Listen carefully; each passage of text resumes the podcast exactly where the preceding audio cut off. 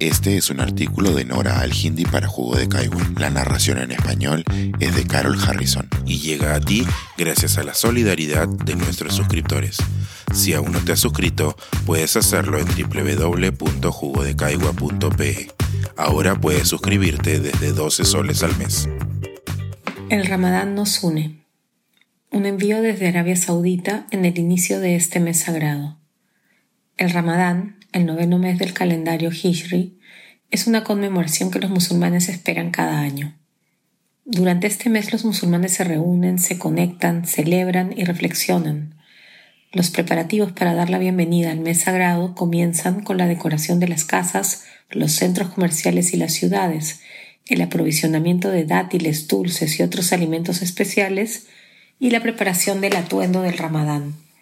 Afortunadamente, en los últimos años el Ramadán ha coincidido con el lanzamiento de Visión 2030, lo que ha moderado las rígidas restricciones religiosas y ha permitido a los individuos celebrar este importante mes en todo el reino.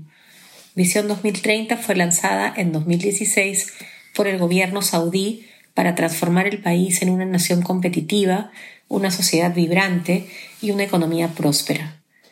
Estos pilares se tradujeron en varios programas que pretenden sobre todo mejorar la habitabilidad, promover la cultura y el entretenimiento y crear un entorno de empoderamiento para la población local.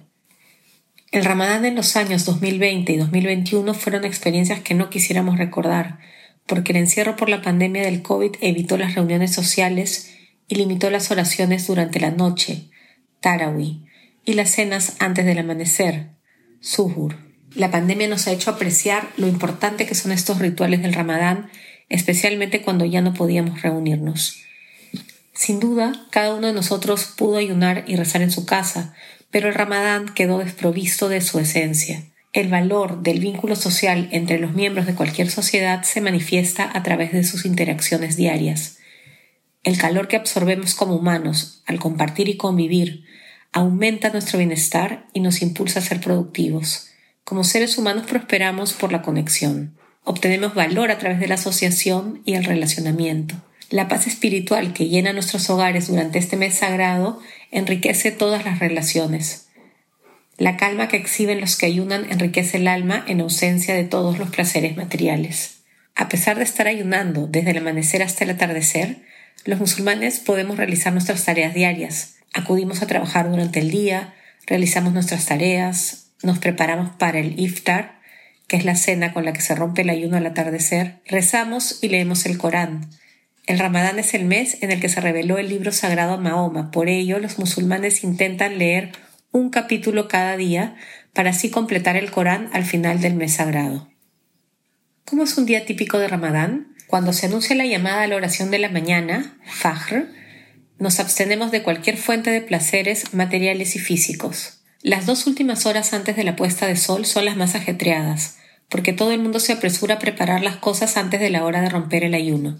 El tradicional café árabe y los dátiles son imprescindibles, además de la sopa, la ensalada, los pasteles y el postre. Los platos especiales y los zumos solo se colocan en las mesas del comedor en Ramadán. Las familias tienen un calendario para sus reuniones, dónde y cuándo se reunirán para el iftar durante este mes. En la mayoría de los hogares el ramadán es memorable, porque el iftar es una de las pocas ocasiones en que todos los miembros de la comunidad comen juntos al mismo tiempo. El impulso de compartir y dar se magnifica durante este mes sagrado. Se ven adolescentes cerca de los semáforos distribuyendo agua y comida para que la gente rompe el ayuno mientras está en sus coches.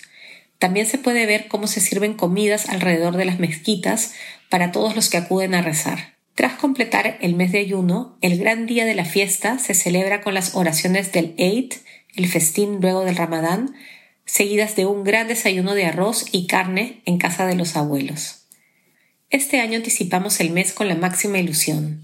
Rezar en la mezquita todas las noches, visitar la Meca, la mezquita sagrada, ir a Medina, la ciudad del profeta, y recibir a musulmanes de todo el mundo.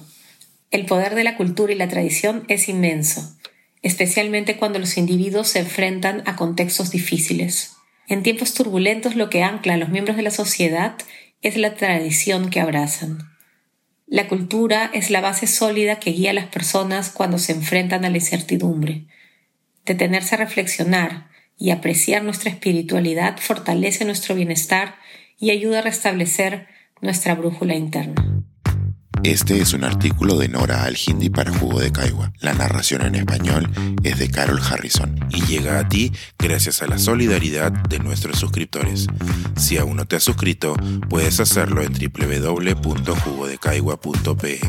Ahora puedes suscribirte desde 12 soles al mes.